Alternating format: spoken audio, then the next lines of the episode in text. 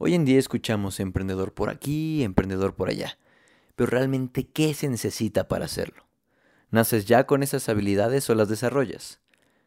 ¿Crees que tengas lo necesario para ser un emprendedor? Quédense para descubrirlo. Esto es Motion Tips.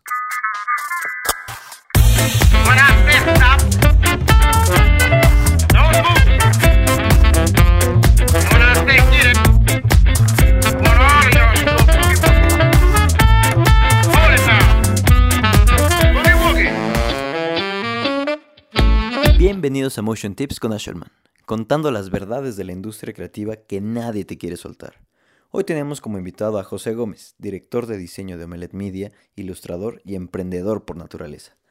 Hoy nos va a platicar de qué se necesita para emprender. Así que no te despegues y vámonos. Hola José, ¿cómo estás? Bienvenido. Hola Oscar, bien, bien, y tú, gracias por tenerme. No, de qué, un gusto. Y pues bueno, te invitamos aquí más que nada al programa porque queríamos platicar contigo sobre emprendimiento, que creo que es algo que en lo que estás muy activo, en lo que sabes bastante y creo que le puedes aportar demasiado a la audiencia al, platicarnos de tu experiencia. Entonces, ¿por qué no empezamos eh, presentándote? ¿Quién eres? ¿Qué es lo que haces? Sí, mira, yo soy José Manuel, este, soy egresado, soy un diseñador egresado del TEC de Monterrey. Ahorita estoy emprendiendo mi tercera empresa que se llama Omelet Media.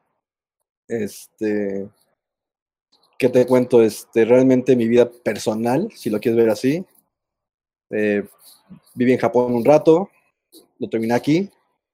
Y este, voy a platicarles un poco de cómo la perspectiva diferente también me ha ayudado a estar aquí. Muy bien, muy bien. Pues sí, es, es bastante interesante ahí lo que comentas. Y bueno, eh, ¿cómo empezó esta idea de querer emprender? ¿Por qué no decir, oye, soy este diseñador industrial o la carrera que, estés, eh, que hayas ejercido y que digas, ¿sabes qué? Me voy a dedicar a, buscar un trabajo, a prestaciones, ¿por qué irse por el camino del emprender? Que a, ciencia cierta se ve más complicado, ¿no? Que simplemente ser un simple, bueno, no un simple, sino ser un empleado. Claro, se ve, mira, yo, yo lo, al principio lo vi diferente. Yo al principio lo vi como que era más fácil, ¿no? Emprender que ser empleado. Este, sobre todo, bueno, viniendo de, del tech, realmente te meten siempre este chip de vas a emprender y tú y tu negocio y tú y tu jefe y, ¿sabes? Todo este chip. Claro. Que está bien. Obviamente la escuela y la realidad son cosas muy diferentes. Pero, digo, contando un poco la historia, haciendo reflexión, todo, todo mi primer intento de emprender fue yo y unos amigos diciendo, ¿sabes qué? Necesitamos dinero. O sea, tal cual. Estamos a media carrera o tres cuartos de la carrera, vamos a pues, aplicar lo que sabemos. No ha de ser tan difícil. ¿Y, cuál? O sea, realmente la burbuja, porque es una burbuja la escuela, e, es un ambiente muy protegido. Justo en un libro que leí que se llama How to Steal Like an Artist, que se los recomiendo mucho, hay una parte que, dice, que es muy buena que dice, nunca vas a tener un mejor ambiente que la escuela, porque estás pagando para que la gente te ponga atención, para que la gente te escuche, y, es algo muy cierto, o sea, algo que nunca te percatas. Entonces, para, yo siempre pensé que iba a ser muy fácil emprender, ¿no? Porque la gente me iba a dar esa atención. Entonces, algo que estaba muy equivocado. Y lo viví con esa primera empresa, duró unos meses y, mira, no, no jaló este, por muchas razones. Una, la parte técnica, por más que nos consideremos creativos, y somos creativos, somos creativos limitados saliendo de la escuela. No sabemos o no tenemos un ojo más fogueado, por así decirlo, ¿no?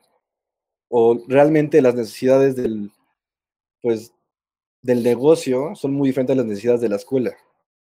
Así lo he vivido yo. Entonces, este, realmente aprender eso y dar ese salto fue súper difícil, al igual que otras complicaciones como cuánto cobrar, ¿no? Nadie te lo enseña, nadie, nadie, nadie, o muy pocos. Entonces, y siempre que intentas cotizar, pues obviamente el cliente o no le parece o cotizas muy bajo, que creo que es un problema muy, muy actual.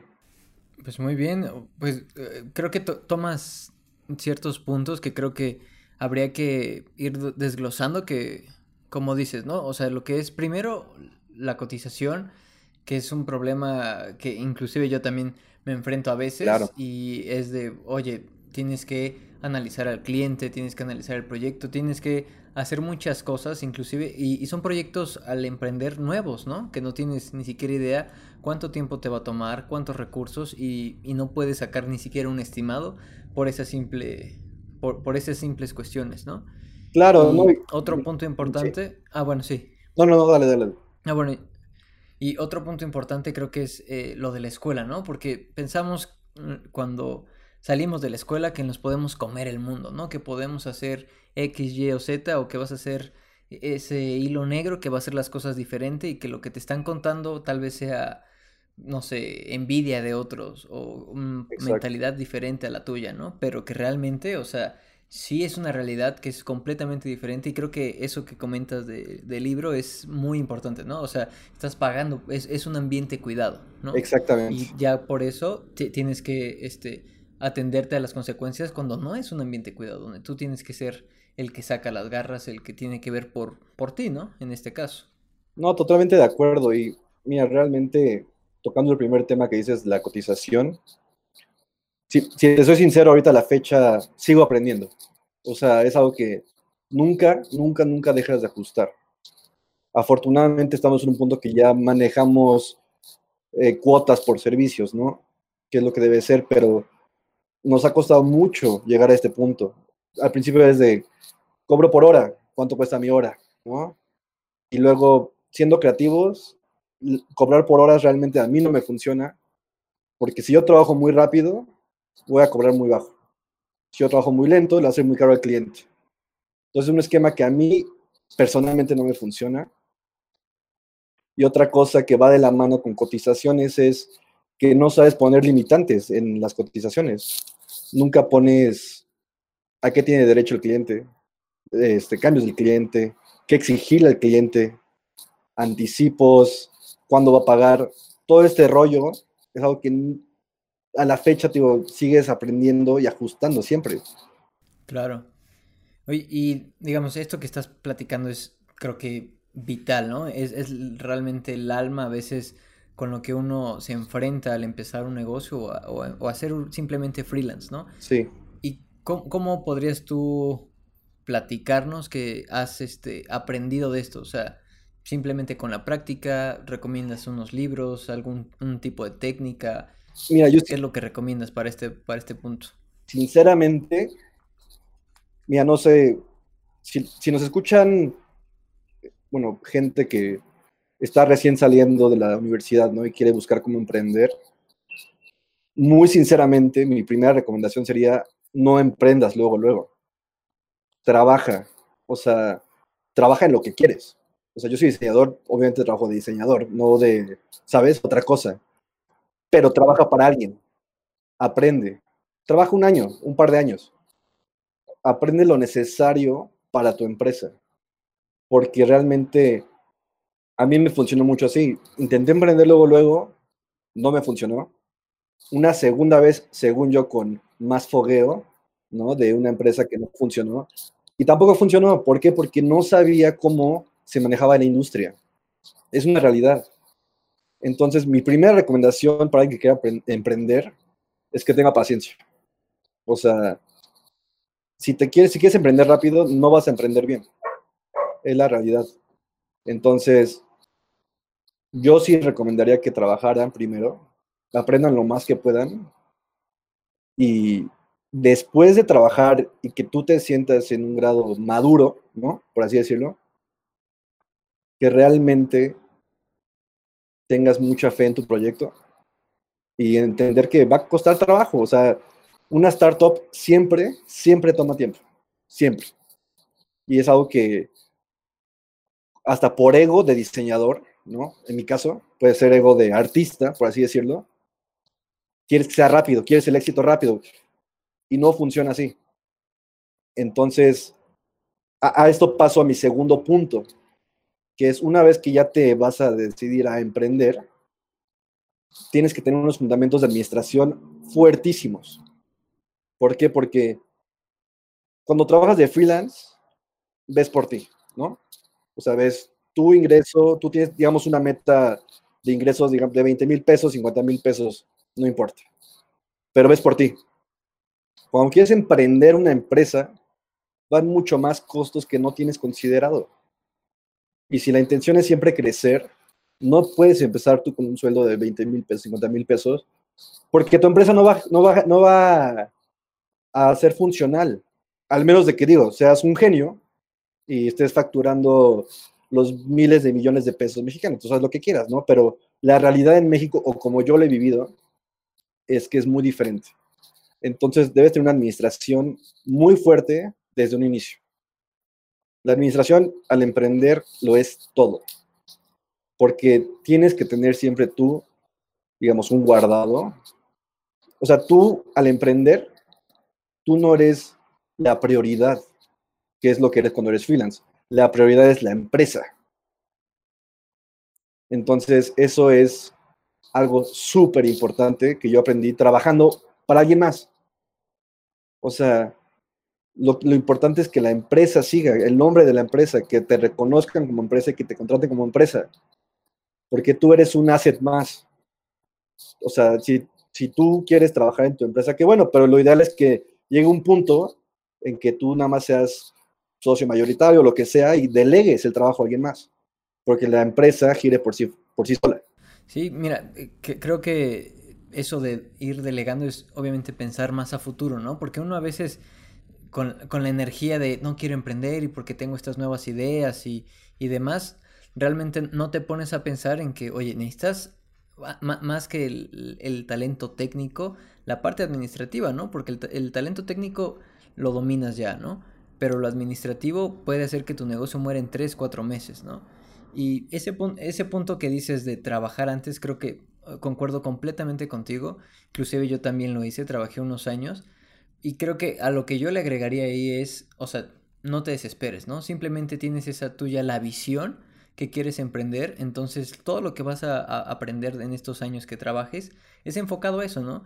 ¿Qué le puedo eh, robar a este jefe que me, me, gusta cómo trabaja, a esta empresa su sistema, como eh, el sistema de trabajo, el manejo con clientes, absorber todo ese tipo de información que te puede ser útil a ti en un futuro y que ya partes de un, no de un punto cero, ¿no? sino de un punto dos o un punto tres que te puede ayudar a, que esos puntos que a veces nos cuestan trabajo al inicio ya tengas mínimo una, una idea, ¿no? Una noción, porque obviamente no vas a tener un, conocimiento 100% al, al, al emprender porque a veces te enfrentas a cosas que ni te imaginabas, ¿no? O sea, ahorita podemos hablar de uno u otro tema, pero siempre va a haber ese elemento sorpresa que no, que no va a ser el, que, el que platicamos aquí. ¿no? totalmente de acuerdo, o sea, y creo que también algo muy importante al emprender es rodearte de gente que te complemente.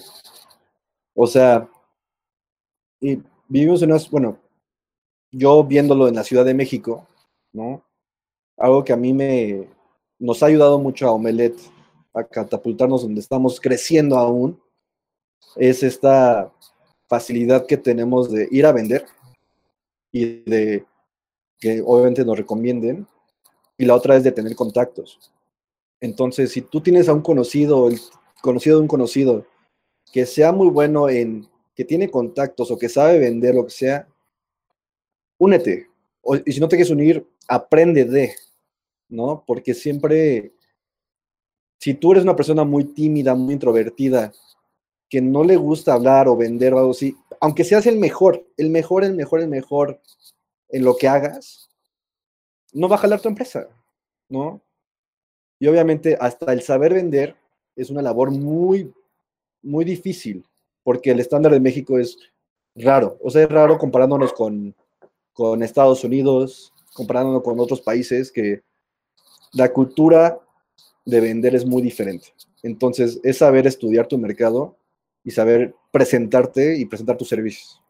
Y bueno, con toda esta información que, nos estás platicando ahorita, ¿cómo podrías definir eh, a ese José que empezó la idea de Omelette o a, ese José con, con, esas ideas? O sea, ¿cuáles eran esas dudas que tuviste al principio, esos problemas, y cómo los fuiste resolviendo? ¿Bajo qué herramientas? ¿Viste, tomaste cursos, platicaste con gente, te rodeaste, como me comentas ahorita, de gente que veías que eh, tenía habilidades que a ti te hacían falta? ¿Cuál fue tu estrategia para, para emprender? Mira, sería muy falso de mi parte, o sea, siéndote muy, muy sincero, sería muy falso decirte, ah, yo salí de la universidad y tenía todo planeado, ¿no? Y sabía que esto iba a pasar y no, o sea, la, la realidad es que es, es otra y son caminos hasta oscuros personalmente, porque yo salí, tío, fracasó la primera, segunda empresa y dije, no, o sea, o no soy bueno en esto, ¿no? La verdad, o la, o la realidad, no sé cómo hacerlo bien. Entonces dije, ah, bueno, ¿sabes qué? Voy a buscar trabajo. ¿Qué tan difícil puede ser conseguir un trabajo, ¿no? en lo que quiero hacer y que me paguen bien. No, no manches, o sea, realmente para mí fueron meses, o sea, meses para que alguien me contratara. Iba, ni siquiera muchísimas entrevistas, pero iba a algunas. Pero ahora entrevistas para puestos donde iba a ser puro PowerPoint corporativo, que no era lo que yo quería hacer. O eran puestos con un salario así bajísimo. Es difícil conseguir un trabajo como creativo en México un buen trabajo como creativo en México. Hasta que, digo, afortunadamente encontré una empresa que me, catapultó a aprender y fui muy feliz.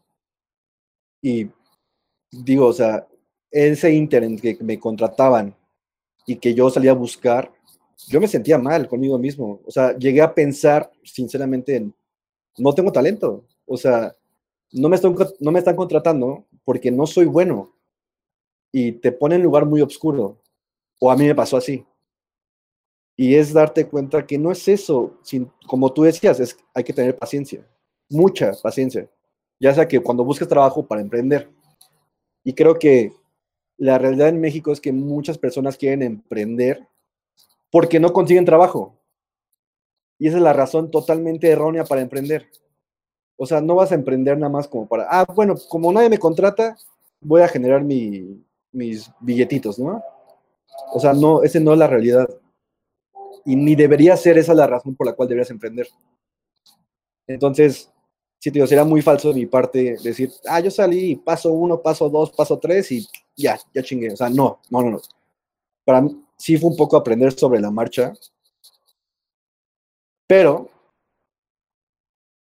afortunadamente, ya que me contrataron, estuve ahí año y medio, más o menos, y por X o Y razón me, me tuve que salir y dije, ¿sabes qué? A un amigo que ahora es mi socio me contrató en ese momento para emprender, para trabajar en su empresa y dije, puta, qué fregón, yo quiero lo mío. O sea, no quiero ser empleado de alguien más, yo quiero lo mío. Entonces le dije, güey, la neta me inspiraste, voy a hacer lo mío. En lo que me gusta hacer, ya tenía un, chorro ahorrado por, por, la chamba que tuve. Y este, tal cual fue que empecé, ya con toda esta experiencia y bajos que tuve hasta dudar de mi talento. No, pues eh, qué fuerte, ¿no? O sea, que, a veces, eh, como dicen, hay que tocar fondo hasta cierto punto para poder salir eh, para arriba y como dices, ¿no? Igual, conseguir trabajo también es una lucha y más en estos tiempos súper difícil para encontrar algo que te guste, que cumpla tus necesidades económicas, que cumpla todo. Y que como dices, ¿no? Mucha gente a veces dice, ¿sabes qué? Voy a emprender porque no tengo lana, porque es la manera más rápida y fácil. Pero pues eh, lo, que debe uno entender a veces al emprender es que hay, que buscar eh, ese por qué, ¿no? El, por qué quiero emprender y no que sea la motivación principal, el dinero, sino que sea algo más trascendente, algo que pueda durar, no sé, que tengas 60 años y digas, por eso quiero seguir teniendo este negocio, ¿no? Sí, no, pues, digo, obviamente, ¿qué más me gustaría que, que me pagaran por, así por hacer 100% lo que amo, ¿no? Y pues la realidad es que tampoco es eso, o sea, es encontrar el balance en lo que estás dispuesto a sacrificar. Porque bien o mal, aunque yo odie hacer PowerPoints, me van a llegar chambas de hacer PowerPoints. Y está bien. O sea, y está bien. Porque bien o mal son clientes que pagan. Y es una necesidad en México. Pero también creo que el emprender es, son varias cosas. O sea, es el, el tenerte fe, ¿no? El tener talento, el rodearte de gente, el tener una buena administración y tener un poco de suerte. Tener un poco de suerte, mira, no te miento, cuando nos asociamos ahora en, Omelet, hace ya año y cachito, fuimos, algo que dijimos, no vamos a hacer, no vamos a ir a licitaciones, ¿no? Para aquellos que no saben qué es una licitación, es una empresa, en nuestro caso fue Grupo Modelo, saca un proyecto, te dicen que lo desarrolles a ti y a mil empresas, tú vas y presentas y solamente una empresa se queda con, con la chamba, ¿no? Nosotros dijimos, no vamos a hacer licitaciones porque no es algo seguro, no, o sea, puede que les demos la idea y se la roben, muchas cosas. Y parece que eso no nos importó y primer oportunidad que tuvimos fue Grupo Modelo, una licitación, y nos lanzamos, presentamos y tuvimos esa parte de suerte en decir que nos seleccionaron. Entonces, nuestro primer cliente fue Grupo Modelo, que es un muy buen cliente. Sí, muy bueno. Sí, entonces, digo, es preparación, es donde la preparación se encuentra con esta administración, contactos y un poco de suerte, yo diría. Sí, sí, sí, creo que esa es la, fórmula principal y, me gustaría como ir desmenuzando esto que dices, administración, contactos y, cuál era la otra que dijiste, perdón? Administración, o sea, tenerte fe, contactos. exacto. O sea, bueno, fe en ti o en tu proyecto, ¿no? O sea, porque, digo, yo lo que sé es diseño, pero tengo amigos que han sacado hasta su, marca de jean artesanal. Y les va súper bien. Un amigo que puso una panadería, o sea, de todo. Pero es realmente tenerte fe y saber, este, sí, o sea, es tener paciencia y apostarte a ti mismo, lo cual no es fácil, porque tienes que vivir de algo. O sea, eso me queda claro. Y lo he vivido. Y hay momentos en los que económicamente tienes que apechugarte y renunciar a ciertos lujos, porque realmente, si te pones a pensar, vivimos de lujos. El ir al cine es un lujo.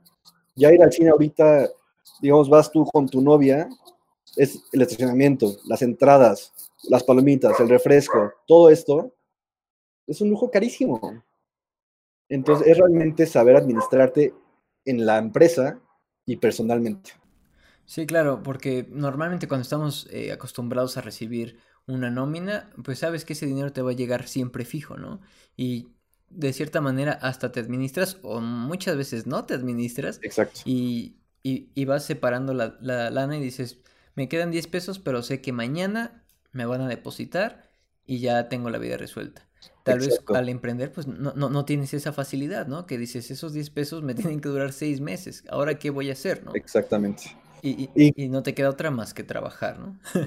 Y lo que te decía, o sea, un tip que yo les daría a todos los que quieran empezar a emprender, por más obvio que parezca, ¿no? Ahorita, para mí, es de tus ingresos, tu empresa siempre cuenta como una persona o como un sueldo, ¿no? Digamos que ganas 10 pesos, o sea, la empresa, tú en todo tu mes generaste 10 pesos. Entonces, por más que quieras tener un sueldo tú de, de los 10 pesos todos para ti, saber que de esos 10 pesos, 7 pesos se van a ir a la empresa. Y tú vas a recibir 3 pesos, si bien te va. Sí, pues igual creo que eso que dices porque hay momentos en los que uno piensa, bueno, como negocio, nada más soy yo, ¿no? Pero no estás pensando en, oye, necesito este equipo, necesito papelería, necesito rentar una oficina, ¿no? Que a veces eso ni lo contabilizamos y, tener un espacio creo que es muy importante, ¿no? Tal vez al inicio una prioridad no, no la, consideraría, pero, pero sí es vital, ¿no? Porque te desconecta igual, ¿no?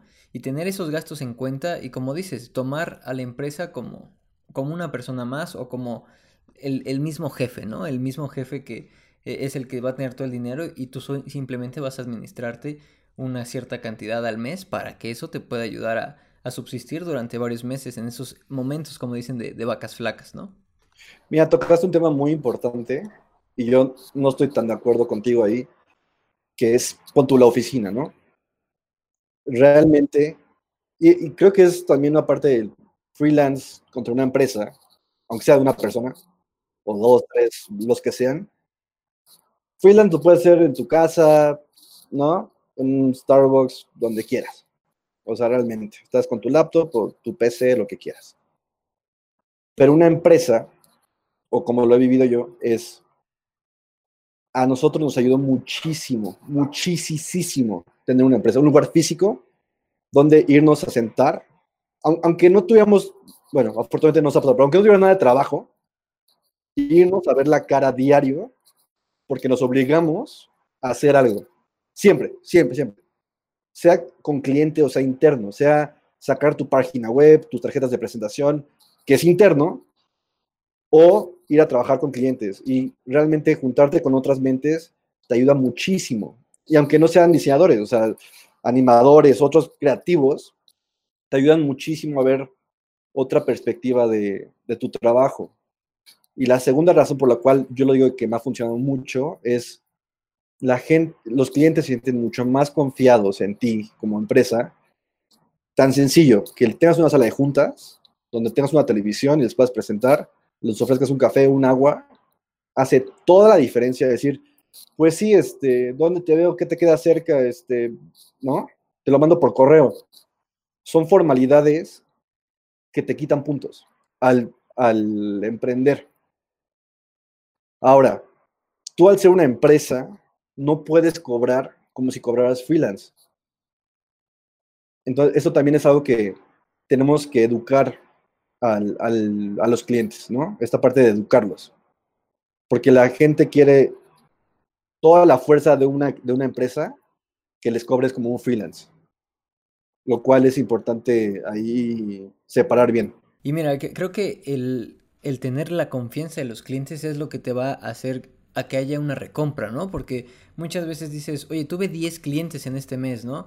Y los tratas con, como, como dices, sin esa formalidad, sin esos puntos extra que das una confianza, y dices, oye, de 10 clientes que tuve el mes pasado, ahora nada más tengo uno. ¿Qué pasó en esa estrategia de recompra? Y pueden ser esos pequeños detallitos, ¿no? Que muchas veces no tomamos en cuenta y que decimos, oye, pues este, ¿qué pasó, no? Inclusive les mandas correos o tratas de darle una continuidad a ese cliente y no, obviamente no te van a decir, es que no me ofreciste una botita de agua, ¿no? O no estuve en una sala de juntas. Sí, sí, sí. Son cosas que inclusive ellos ni se dan cuenta, pero es, ese sentimiento que dices, oye, está extraño esto, ¿no? O sea, como que no me da confianza. Sí, son varias cosas. Porque, tío, lo que te decía, también el irte a juntar con personas y sentarte, o sea, llegas, o sea, hasta, hasta, dame un segundo, ¿eh? es que tengo aquí a, a Shanti. Pero ya. Este. Yo sí creería que una parte de que te debes tomar en cuenta al emprender, porque paso número uno que debes hacer es abrir tu Excel y neta hacer cuentas bien, y no de un día, de semanas, y hablar con, con si la neta, nuestros papás, eh, los tíos, un ex jefe, o sea, realmente decirle, ¿sabes qué? Te invito a comer y cuéntame o ayúdame.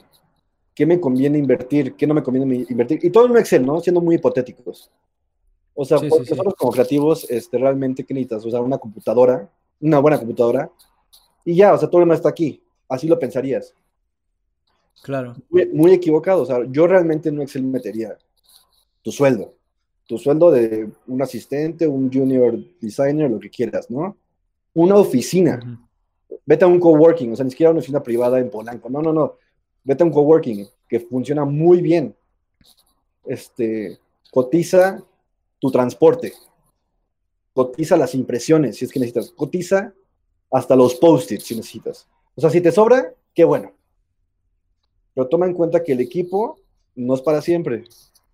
Te va a durar 3, 4 años, 5 y ya es obsoleto, ¿no? Entonces, realmente creo que es muy importante hacer ese Excel y meter cosas que veríamos innecesarias como una oficina. Claro. No, pues, y mira, creo que tanto en las finanzas personales como en la de negocios, hacer un presupuesto es lo primordial que tienes que hacer, ¿no? O sea, y ver las prioridades que tienes, ¿no? O sea, tal vez ya tienes un equipo, como dices, ¿no? Pero, oye, es el equipo que tengo desde la universidad y ya hace 10 años que me gradué, ¿no? O sea, ya e, es un dinosaurio y pensando, y, tienes que pensar igual como una empresa, ¿no? O sea, decir, mira, es que esta computadora me funcionó bien a mí para hacer mis trabajitos mientras trabajaba. Exacto. Sí, pero, o sea, ¿qué pasa si la vas a tener trabajando 24/7? Si va a haber cuatro o cinco personas que estén en contacto con esa computadora, va a haber un desgaste, ¿no? Y tienes que considerar todo eso y, eh, y hacer como un apartado, ¿no? Yo diría que destines un cierto porcentaje a la mejora continua de tu equipo, de tu oficina, e igual ver el crecimiento, ¿no? Porque muchas veces es como, oye, ya estamos de ciertamente estancados, estancados y estancados y queremos seguir creciendo, queremos tener más clientes. ¿Qué hay que hacer para, para ese crecimiento, no? Y es en esta parte administrativa que creo que te puede apoyar mucho. Sí, este, y son también, digo, digamos que empiezas en tu casa, porque muchos no tienen la oportunidad de trabajar en una oficina. No, y está bien, en un principio está bien. Pero entonces también, como si, si, tu casa fuera tu oficina, ok, ¿qué gastas? Luz, gastas agua, o sea, comidas, todo eso, que tampoco lo pones cuando inicias, porque lo das por hecho, pero lo vas a terminar, tú, terminar pagando tú o la empresa, en este caso, ¿no? Entonces, realmente, o sea, no puedo decirte la importancia que neta es tener un buen presupuesto. Y asusta porque un buen presupuesto es altísimo. O sea, el gasto de operación de una empresa es altísima. Al punto que tal vez nosotros ahorita que ya generamos bastante bien, aún así nuestro gasto de operación es muchísimo. No hay que decir que está mal, pero es una realidad. O sea, tener un gasto de operación siempre va a ser alto. Entonces, justo es esta decisión de, si realmente quieres emprender, estás dispuesto a echarte todos estos gastos por tu sueño, ¿no? Por así decirlo. A que estés de empleado y todo se te resuelva. Como tú decías, tienes un, sueldo y tú no te preocupas, te preocupas por oficina, luz, agua, equipo, internet, por nada. Solo te presentas, trabajas y recibes un sueldo. Sí, eso sí. Y mira, e, estos temas que dices de la importancia que tiene en la oficina, el presupuesto, creo que son elementos que hay que considerar al principio, ¿no? O sea, creo que eh, como cualquier negocio tienes que organizar un plan de acción, ¿no? Claro. Que es primero, ¿qué voy a hacer? Este, ¿de dónde voy a conseguir el dinero? Ya sea trabajando, buscando inversionistas, buscando un crowdfunding, que, que hoy en día hay demasiados, demasiados elementos en los cuales uno puede abstraer, este, una información, pero no me dejarás mentir, creo que ya sea el inversionista más X de la vida o un eh, crowdfunding o algo, debes de tener una idea clara y poder compartir, como dices, esa fe en tu proyecto para que obviamente es un labor de venta, ¿no? O sea, todo el tiempo al momento de volverte emprendedor, te vuelves también vendedor, ¿no? En el cual tienes que saber vender tu idea, saber vender la pasión que tienes a tu equipo, ¿no? Y, creo que me gustaría platicar también contigo cómo es que formas un equipo. O sea, cómo creces de yo este, tengo esta idea a quiero hacer un equipo. Quiero que esta persona me acompañe, busco este, cómo confías en otras personas y cómo las igual contagias de, de, esa fe que tienes tú en tu proyecto. Ok, es de hecho un buen punto y no es tan fácil, ¿no? Porque sí. justo fuimos a dar una plática al TEC y una chava me preguntaba, ¿cómo sabes cuándo asociarte con alguien? ¿No? ¿Cómo sabes que va a funcionar? Y me puso en jaque, o sea, realmente es como madre, o sea, no pensé esta pregunta, ¿no?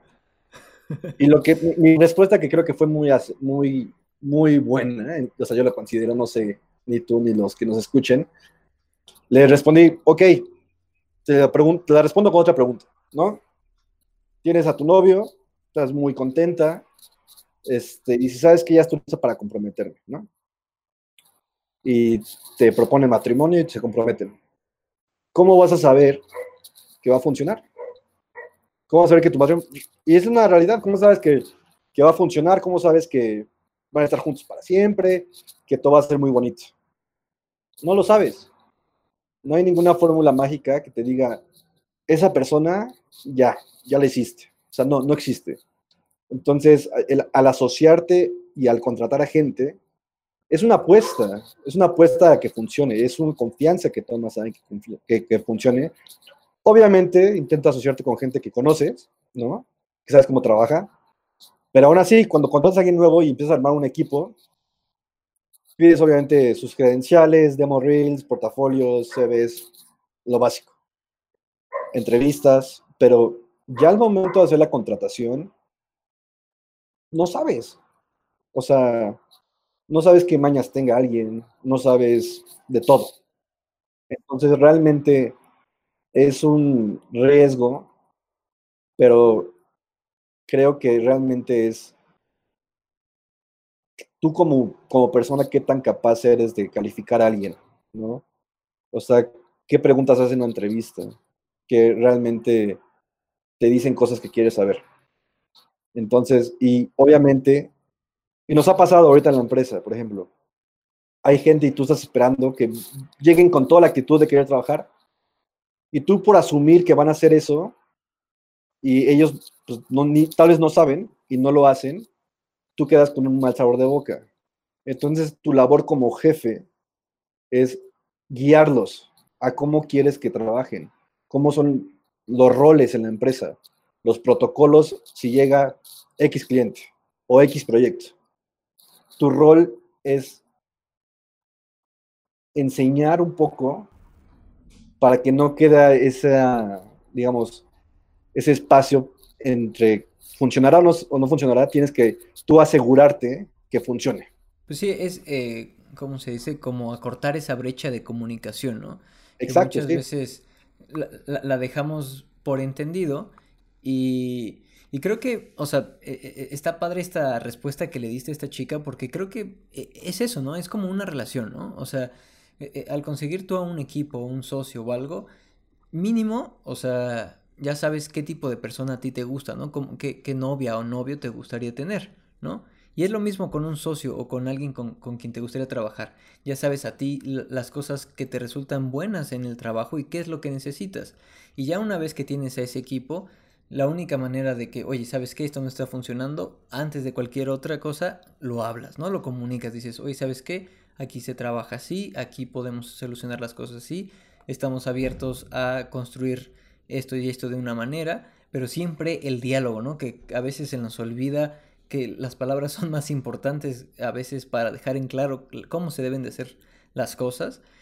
Y, con eso, ¿no? Una comunicación con reglas, con estándares que puedas poner desde un principio y que pueden ser desde cuando empiezas como uno, ¿no? O sea, si tú ya pones desde un principio tus reglas de, oye, voy a trabajar de tales a tales horas, tengo estos momentos libres, o sea, me administro mis archivos o mis proyectos con esta manera o hablo con los clientes de una forma u otra.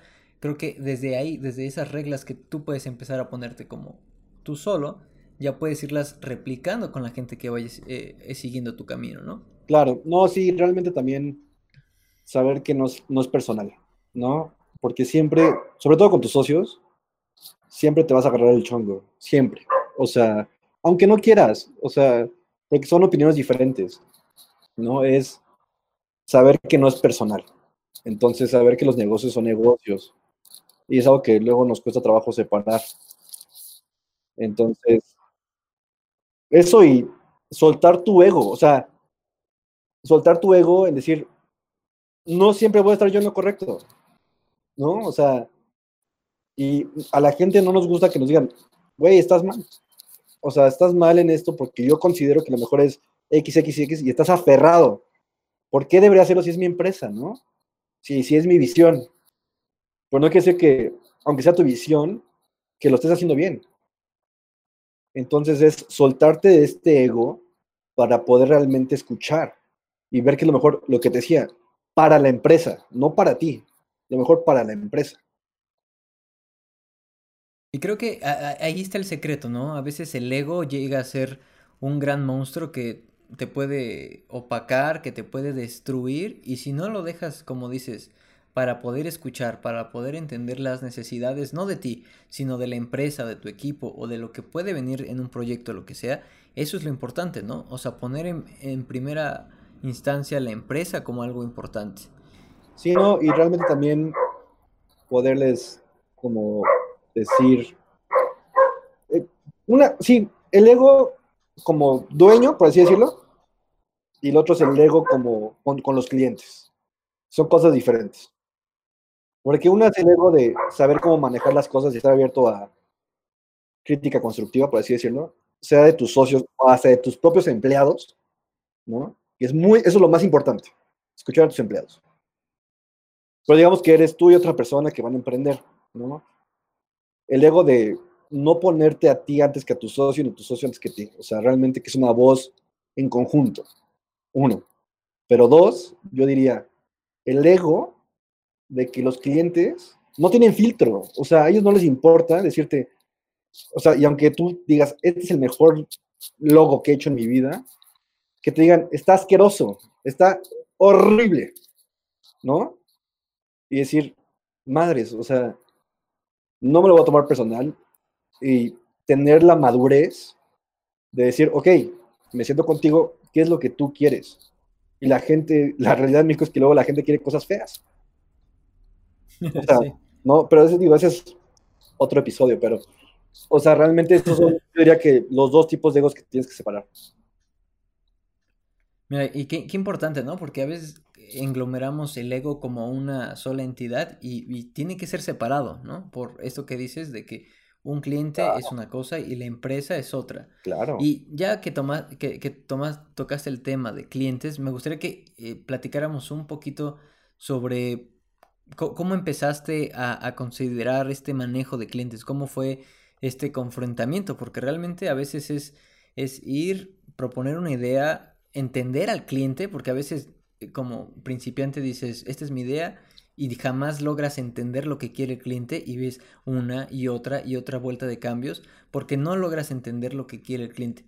¿Cómo, fue tu proceso para poder, no sé, hacer un sistema en el que tú pudieras funcionar con los clientes y los clientes contigo? Ok, madres.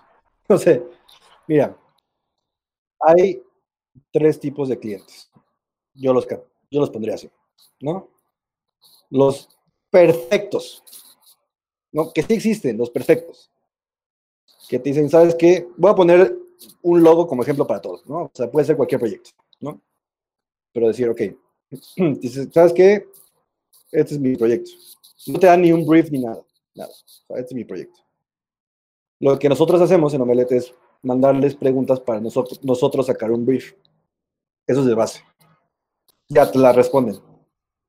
Y nos ha pasado que, ¿sabes qué? Ya te deposité, ni te preguntan fechas ni nada, tú les mandas o les presentas, les encanta, se acabó. Relación feliz y rápida, ¿no? Todos contentos. Digamos que es el 5% del 100% o menos. Cliente 2, el intermedio, el que sabe lo que quiere, es un poco flexible, pero al mismo tiempo un poco perro, ¿no? Que a mi parecer es el cliente perfecto, porque te da la flexibilidad a ti de proponer pero al mismo tiempo te pone retos, no a seguir. Entonces, digamos que lo que yo hago con todos es, eh, pues, hace el primer este approach, que es todo el pre, de fijar presupuesto, todo este rollo, se tiene un brief, y el primer paso es la primera propuesta. Y lo importante es, para mí, darles a entender que es una propuesta, no es lo final, ¿no? Entonces, decirle, estos una, dos, tres propuestas para ver para dónde vamos. ¿No? o sea, dejarles en claro que es un camino largo, no es algo de instantáneo. Entonces, digamos que esos clientes dicen, sí, por aquí no va, por aquí sí va, lo, mis valores de la empresa o lo que sea tienen que reflejar X o Y, y tal vez te cuesta un poquito, pero no tanto, ¿no? Y digamos que eso es yo lo pondría sinceramente como un 50% en México, un 60% en México. Y el resto, o sea, siéntete muy sincero, he tenido casos donde nada más no se puede. O sea, y, creo que ahí está el error de nosotros como, al querer emprender, muchos problemas que hemos tenido es querer consentir de más al cliente o tener miedo a confrontarlos. Entonces, si un cliente se pone muy perro, aunque no conozca nada de diseño o nada de, del área en el que estás haciendo, y se va a querer poner tal tú por tú, ¿no? Y es que esto no, porque tal vez lo de una revista o lo que sea, ¿no? Y te dice cosas súper pendejas. O sea, por más que le intentes explicar y proponer cambios y cambios y cambios y cambios, no te puedo decir cuántos cambios. He tenido casos que, ¿sabes qué? Ahí le dejamos. Te dejo con tu anticipo, ya no te voy a terminar de pagar. No me importa cuántas horas, cuánto trabajo, cuántos, ahí te ves, ¿no? Y tú decir, ok, por lo sano, ahí te ves. Por eso es importante pedir el anticipo, de mínimo el 50%. claro. Y mira, ah. ah, sí, perdón. No, no, no, lo que iba a terminar de decir es, no creo que haya una fórmula mágica de con X clientes sé de tal forma, no, o sea, yo diría, sé igual con todos tus clientes. Ponte a ti una metodología en cuanto a clientes, ¿no? Paso uno, ¿qué hago? Me contactan, ¿qué mando? ¿Cómo cotizo? Ok, fase dos, ¿qué entrego? ¿Qué no entrego? ¿Qué pido? Fase tres, hasta fase 10 si quieres, pero es importante tener una metodología de trabajo interno justo para que tú también puedas poner limitantes como freelance o como emprendedor. Claro, mira, y, creo que eso es importante, ¿no? Ir definiendo esas metodologías que no, no simplemente te van a dar una claridad, sino que también es ese manual que te va a ayudar a oye, ¿sabes qué? Viene esta problemática, es algo diferente. Bueno, tengo mis estándares, mis metodologías en las cuales me puedo apoyar para ir, salir más rápido del problema. Y algo que, como, dices, no hay una fórmula secreta, pero creo que sí es muy buen paso y, y, me gustó mucho cómo lo planteas. El crear perfiles, ¿no? El crear esta idea de, oye, tú puedes hacer esto, esto o esto, o te puede venir este cliente o este tipo de cliente y tú ya mínimo estás preparado. No te van a agarrar este totalmente desprevenido, sino ya con una idea mínima dices, ah, mira, este cliente es alguien que no sabe. Entonces le voy a hacer estas preguntas, ¿no? O es alguien que ya tiene su idea. Vámonos directo a, a ver estilo, a ver ya cosas más puntuales que el cliente a eso le va a dar más seguridad y tú como como empresario, como este marca, te das, te das un estándar, ¿no? De que dices, oye, ¿sabes qué? Esta persona sabe y entiende al 100% la industria, ¿no? O lo que está haciendo. Y, creo que la confianza es importantísima, ¿no? Y en, estos, y en estas metodologías creo que la, puedes enseñar de una manera muy eh, contundente y que puedes trascender con, con, clientes que te pueden durar años, ¿no? Claro, y las metodologías sirven para dos cosas, o sea, siendo muy reales. La primera es que te pone a ti como tú dices, un manual te prepara para saber qué viene o qué no viene o cómo va a ser, ¿no? Sea el cliente que sea, que es importante. Y dos, al tener una metodología súper clara, te vas a ver mucho más profesional con el cliente, siempre. Si tú le planteas, mira, ¿sabes qué? Porque dice, siempre, siempre, todos te van a decir, ok, va, haciendo la cotización. Ahora, ¿qué hacemos? Y si te quedas como, eh, pues, eh, no sé, pues voy a trabajar y si tú le dices, ¿sabes qué? Lo primero que vamos a hacer es que en tal fecha vamos a hacer esto y en tal fecha vamos a hacer esto. Y ¿sabes qué? Nos juntamos, ¿qué día te queda bien? Es más, desde ahorita fijemos una fecha. Van a decir como, ah, ok, chingón, este güey sabe lo que hace. Entonces, tener una metodología clara realmente te hace ver más profesional porque te da orden eh, internamente y externamente. Claro. Y bueno, un punto que me gustaría retomar que ahorita comentaste es el enfrentar. Creo que a veces nunca nos damos cuenta que es un tema muy, muy importante y lo dejamos pasar muchas veces, ¿no? Que tú como creativo o como alguien que trabajó en una empresa, realmente el enfrentamiento es poco, ¿no? Porque dices, bueno, o sea, me pagan mi quincena, este, el enfrentamiento mínimo que tengo es tal vez con mi jefe inmediato para definir ciertas cosas sobre el proyecto, pero al ser tú ya un emprendedor, requieres de un enfrentamiento muchísimo más fuerte, ¿no? Y que no, y que no se entienda por enfrentamiento como pelea, ¿no? O algo negativo, sino como algo en el cual pues tú tienes unas demandas eh, que estás pidiendo y la otra persona igual y tienes que hacer eso, claro, ¿no? Porque muchas veces, y, me gustaría que eh, platicaras también de esto, al enfrentar es la, hora del cobro, ¿no? Porque oye, ya terminé mi trabajo, pero me da pena cobrar, ¿qué hago? Este, dejas pasar una o dos semanas y hasta se te hace raro que no te contesten después de tanto tiempo, pero también uno fue el que dejó el tiempo por no enfrentarlo a tiempo. Entonces, me gustaría que nos platicaras un poquito esta parte del enfrentamiento, ¿no? O sea, tú cómo la manejas, cómo la consideras, qué consejos darías. Como tú dices, yo creo que la gente toma el enfrentamiento como algo negativo, ¿no? Y tal vez es la palabra, el enfrentar a alguien. Pero, mira, bien lo dices tú, tres cuartas partes de eso al momento del cobro, ¿no? Pero yo diría que esa, ese cuarto que falta es antes. Puede ser en el proceso de que estás presentando ya propuestas, ¿no? Que, digo, la gente, por más que le expliques, luego no quiere. O sea, no quiere ver tu trabajo, no le gustó, por X o Y razón, ¿no? Entonces, enfrentamiento puede ser, mira, en la cotización o en el contrato dijimos que íbamos a hacer tres entregas, ¿no? Ya te hice cinco. No te hice tres, ya te hice cinco.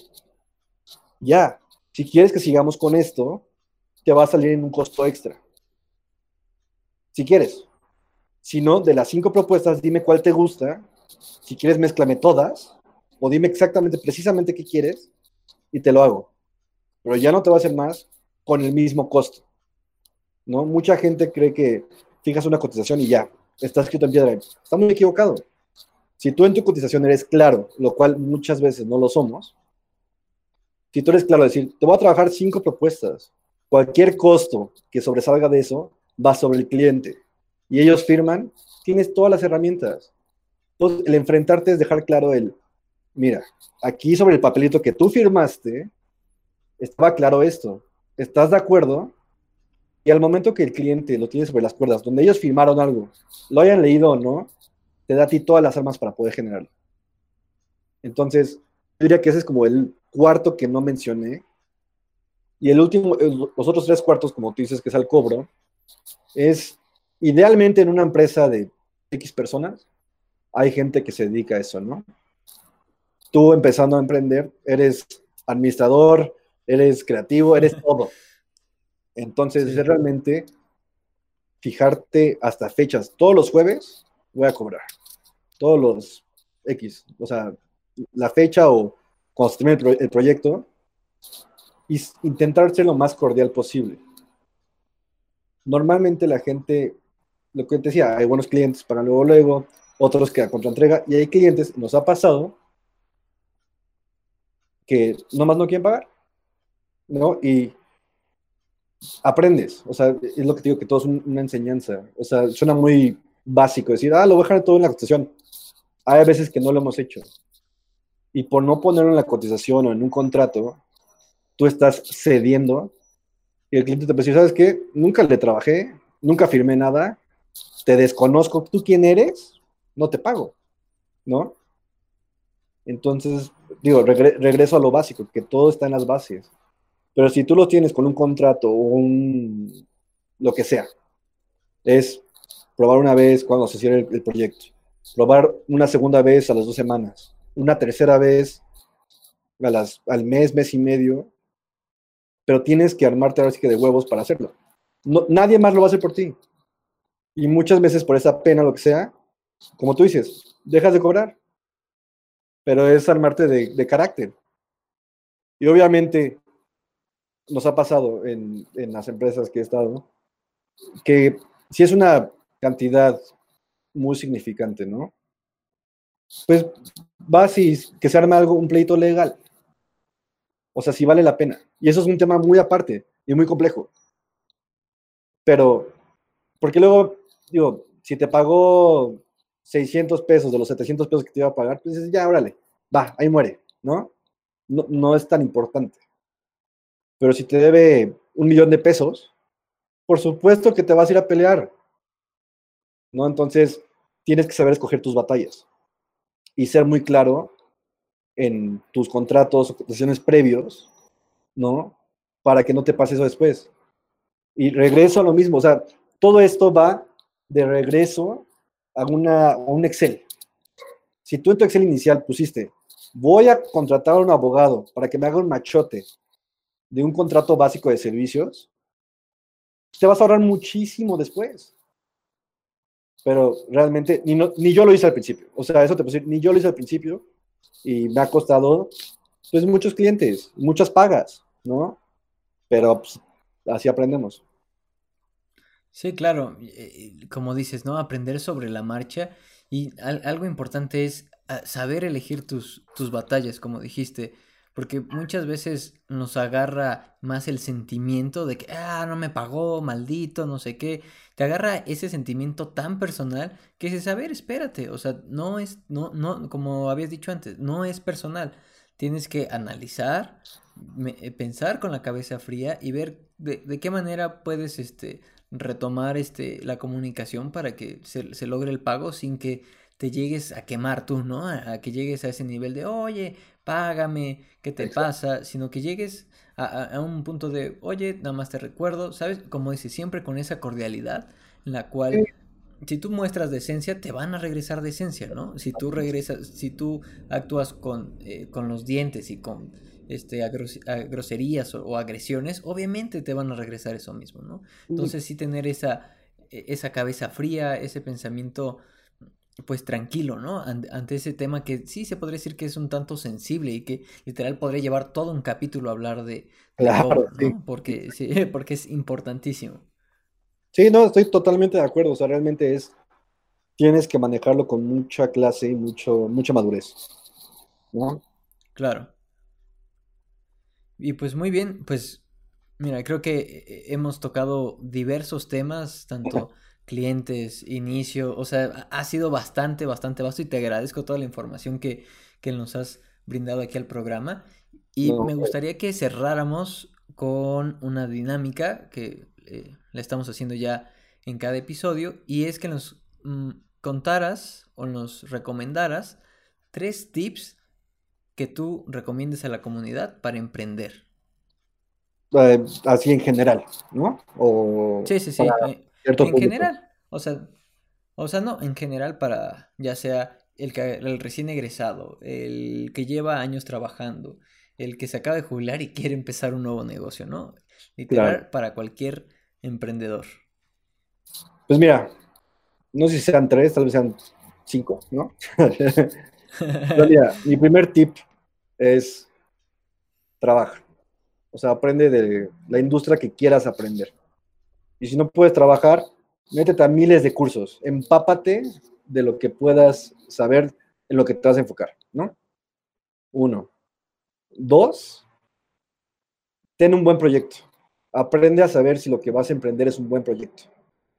O sea, realmente se resuelve eso. Tengo esta solución, pero ¿para qué problemática? ¿No?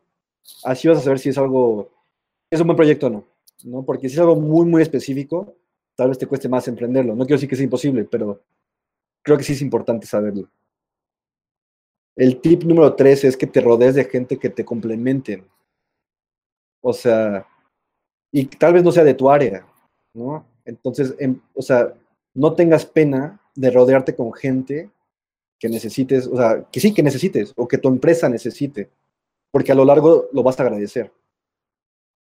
Un, un, cuarto tip, la neta, que yo diría para, como para cerrar es constantemente regresa a tus bases a ver si lo que planteas en un principio se está cumpliendo.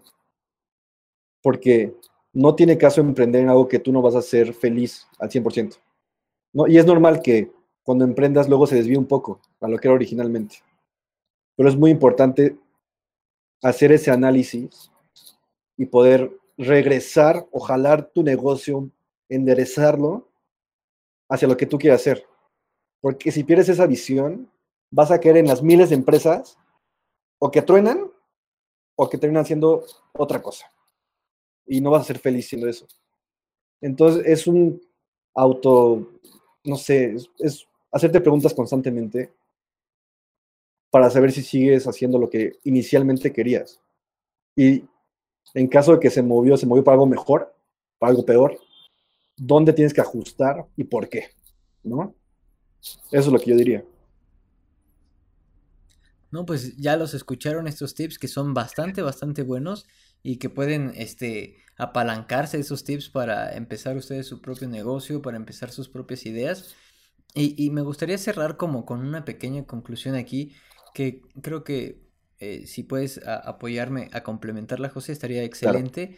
Que como creativo, no solamente hay que pensar en ser creativo, ¿no? A la hora de emprender. Tienes que empezar a pensar como un empresario, a pensar en contabilidad, en administración, en recursos humanos, en, en todo, en todo, absolutamente todo. Y que sí, obviamente tu pasión es eh, a lo que te dedicas y a lo que sabes hacer de manera técnica, pero también tienes que ver todos los recursos y todo lo que implica a nivel empresa el, emprender, ¿no? Puede ser un negocio de una persona, puede ser un negocio de 100 personas, pero lo importante es que tengas esta visión de generar este, un plan, una estrategia en todos los sentidos, no simplemente en eh, mi calidad va a ser la, la, que va a resaltar sobre mí, ¿no? O porque voy a ser el que mejor en tiempo se entrega, sino que tiene que ser un sistema integral que beneficie tanto a tu cliente como a, tu empresa y a, ti, eh, pero siempre verlo de esta manera eh,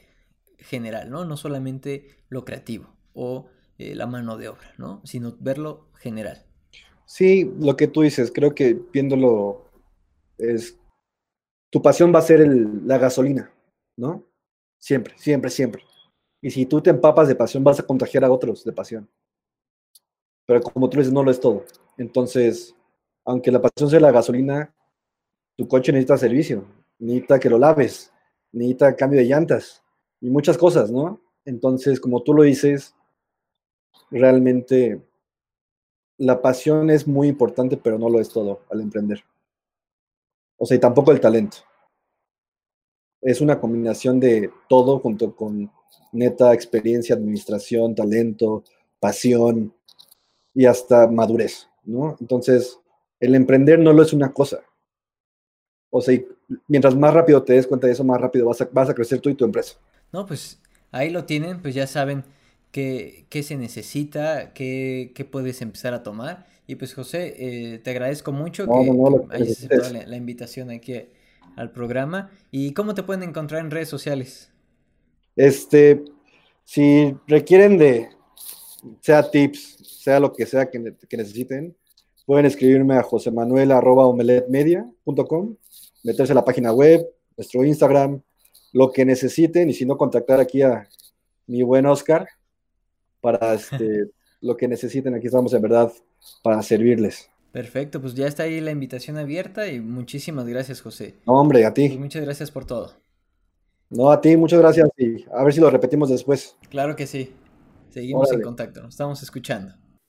Bueno amigos, ahí tienen la entrevista con José sobre cómo emprender. Espero que la hayan disfrutado como yo la disfruté y que hayan aprendido bastante. Creo que fue algo bastante enriquecedor de todos los aspectos, desde la parte creativa hasta la parte administrativa, hasta la parte personal. Espero que hayan tomado nota y no olviden seguirnos en nuestras redes, buscarme en Instagram como AshermanTV, darnos 5 estrellas en iTunes y pues hasta la próxima y sigan dibujando su éxito.